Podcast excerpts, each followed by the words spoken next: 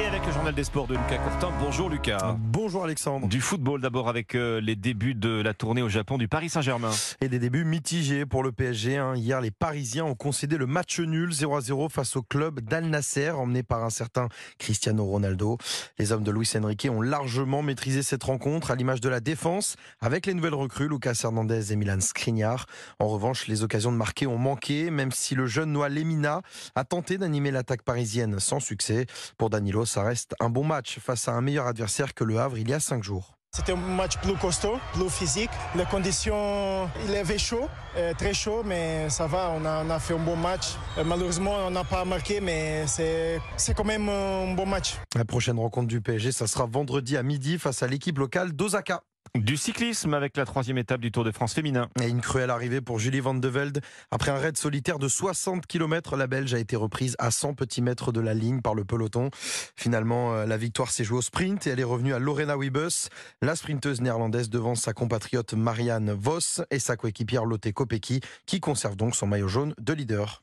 On parlait donc de ce compte à rebours avec Ouais. Christophe il y a quelques instants. Il ne reste donc qu'un an avant l'ouverture des Jeux de Paris. Et pour l'occasion, hier en fin d'après-midi, une centaine d'athlètes français ont défilé sur la scène avant de faire escale pour échanger et danser euh, avec près de 300 supporters. Ils étaient tous à bord du paquebot, le bateau sur lequel l'équipe de France olympique et paralympique défilera donc le 26 juillet 2024.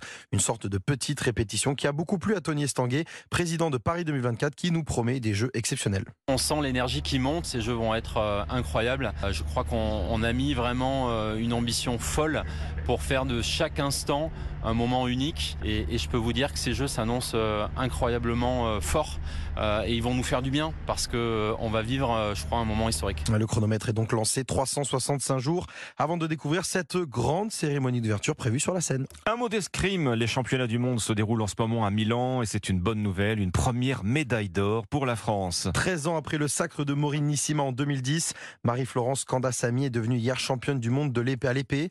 La Française a été impressionnante en finale où elle a dominé l'Italienne Alberta Santuccio 15 touches à 12. Un peu plus tôt dans la journée, elle avait aussi réussi l'exploit de battre en demi-finale la championne olympique en titre chinoise Sun Yiwen 14 à 10. Elle permet donc à la France de débloquer son compteur avant d'aborder aujourd'hui l'épée masculine et le fleuret féminin. Pour terminer, euh, Lucas, les championnats du monde de, de natation au Japon avec les mondiaux de Fukuoka. Ouais, et pas de nouvelle médaille hein, pour la France. Pourtant, hier, trois Français étaient engagés en 100 mètres d'eau et hommes-femmes. Pour sa première finale mondiale, Pauline Maillot a terminé sixième en 59 secondes et 72 centièmes, à plus d'une seconde du podium. Chez les garçons, déception aussi avec la cinquième place de Johan Endoy Brouard en 52,84 et la huitième place de Mewen Tomac en 53,16. En revanche, bonne nouvelle, Léon Marchand s'est qualifié pour la finale du 200 mètres papillon qui est prévue aujourd'hui à 13h53 heure française.